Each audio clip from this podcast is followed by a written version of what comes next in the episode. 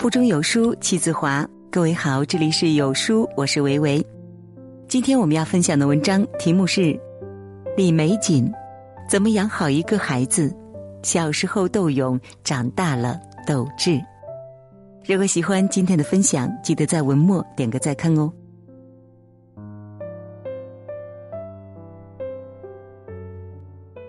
中国有句俗语叫“养儿方知父母恩”。当自己有孩子后，才明白父母当年的不易，因为养孩子真的是太难了。这个难以前主要集中在吃饱穿暖的物质层面，不让孩子饿着冷着就算是成功。但是到了八零后、九零后这一代父母，已经升级到身心的全面教育上来了。五零六零年代的父母管孩子大多很简单，不听话，打。不好好学习，打；不吃饭，不存在的，因为根本就吃不饱。现在的成年人小时候有几个没挨过打呢？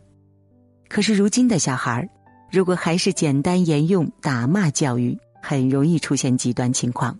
我们来看几个真实的案例：成都一名八岁女童因为看电视和家人发生争执，赌气从二十一楼一跃而下。一位父亲在街上教训责打十五岁女儿时，遭到女儿结交的社会青年殴打，十多个人拎着铁棍追到了家门口。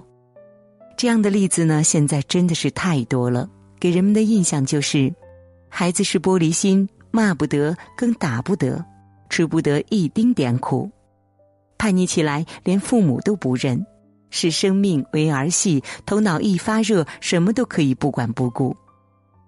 原本天真可爱、善良淳朴的孩子，俨然变成了一个炸药包，而引线在哪里，父母们根本不知道。问题的根源肯定是出在家庭教育上面。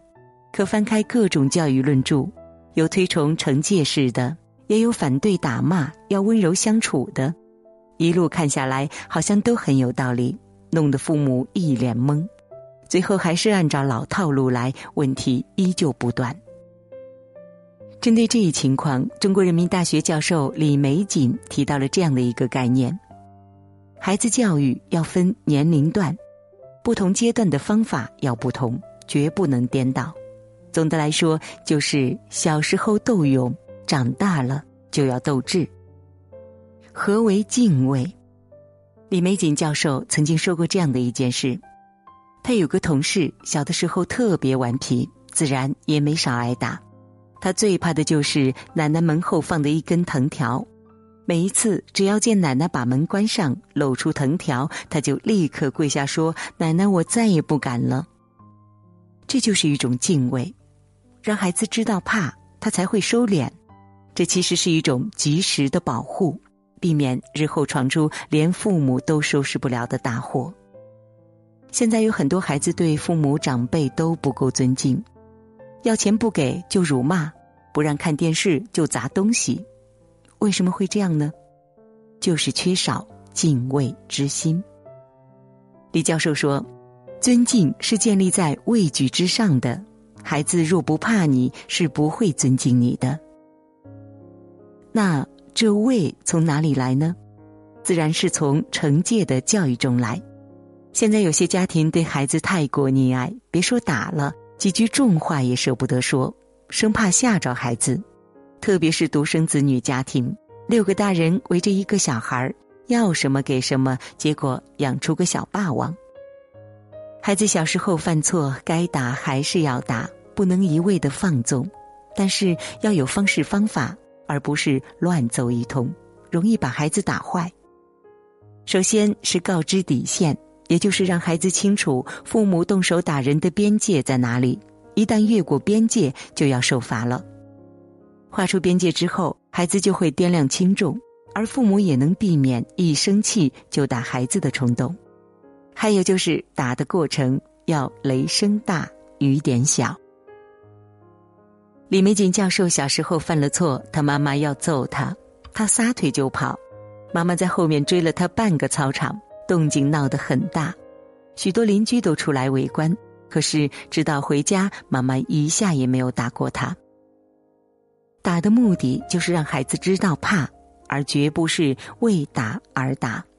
目的达到了，就不一定要真打，把样子做足就行了。如果真要打，也要避开孩子的重要部位，比如说头部、腹部，注意下手轻重。孩子认错了，就及时收手。女儿一岁多的时候，我带她逛超市，小家伙看到琳琅满目的美食，两眼放光，都想往购物车里放。如果我不同意的话，就坐在地上哭。起初呢，我不得不满足他的要求，但是后来我开始制定规则，每次买东西只能二选一，要 A 就得舍弃 B。刚开始呢，他还不乐意，我也不松口。后来次数多了，他也就接受了这个规则。现在出去买东西不会多要，也没再出现过撒泼打滚的情况。父母不要担心孩子太小不懂道理，其实呢，小孩子是最讲道理的。只要你提前把规则告知，孩子都是愿意遵守的。像动画片看多久、几点睡觉、吃完饭自己收碗等等，都可以定出具体的规则。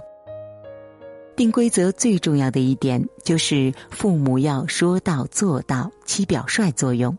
答应孩子的就一定要实现，不能骗人，否则孩子也会反过来骗你。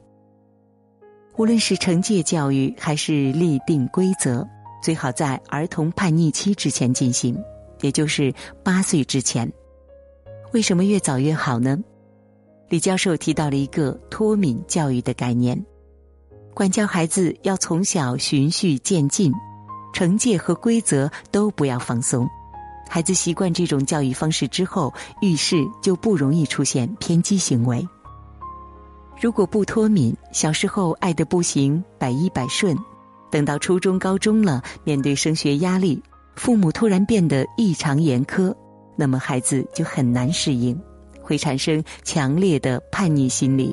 这个时候呢，已经错过了最好的时机。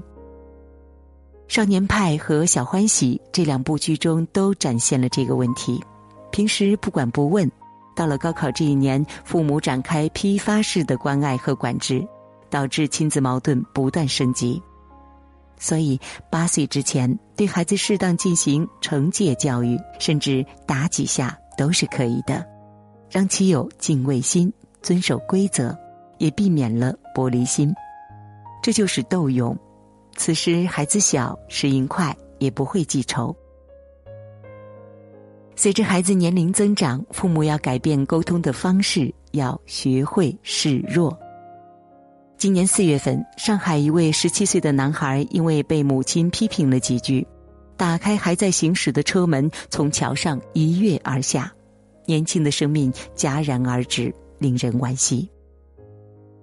青春期，也就是十二到十八岁的孩子，自尊心比较强，听不得重话，一言不合就离家出走，甚至做出不计后果的事。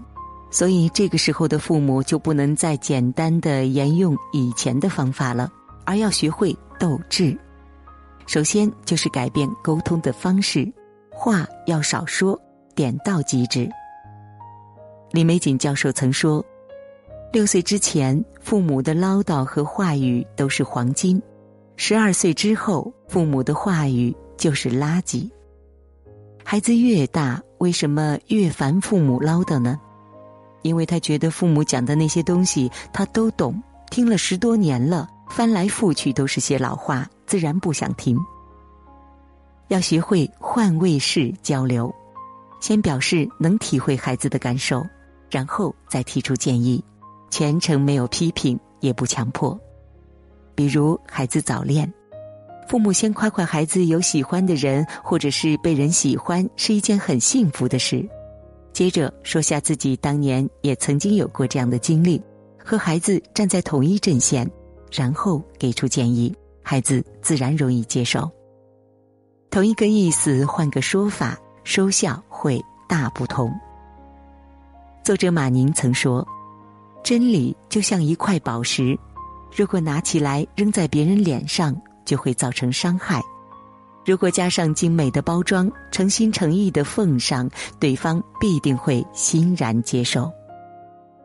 青春期的孩子有较强的自尊心，也想凸显自我价值。那这个时候呢，父母在孩子面前示弱是有好处的。比如让孩子帮着修下电脑，手机有些功能不会，让孩子教一教；家务活请孩子帮帮忙等等，都是很好的一种示弱方式，能让孩子收获一定的成就感。叶圣陶曾经说过：“教学有法，亦无定法，贵在得法。”这个得法就是父母掌握好家庭教育中的斗智斗勇，针对不同年龄的孩子，教育的侧重点也要改变。虽然不容易，但做父母本来就不是一件轻松的事。可是只要基础打好了，孩子将会受益一生，这难道不值得吗？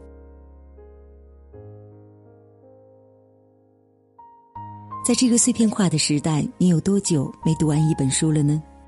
长按扫描文末二维码，在有书公众号菜单免费领取五十二本共读好书，每天有主播读给你听。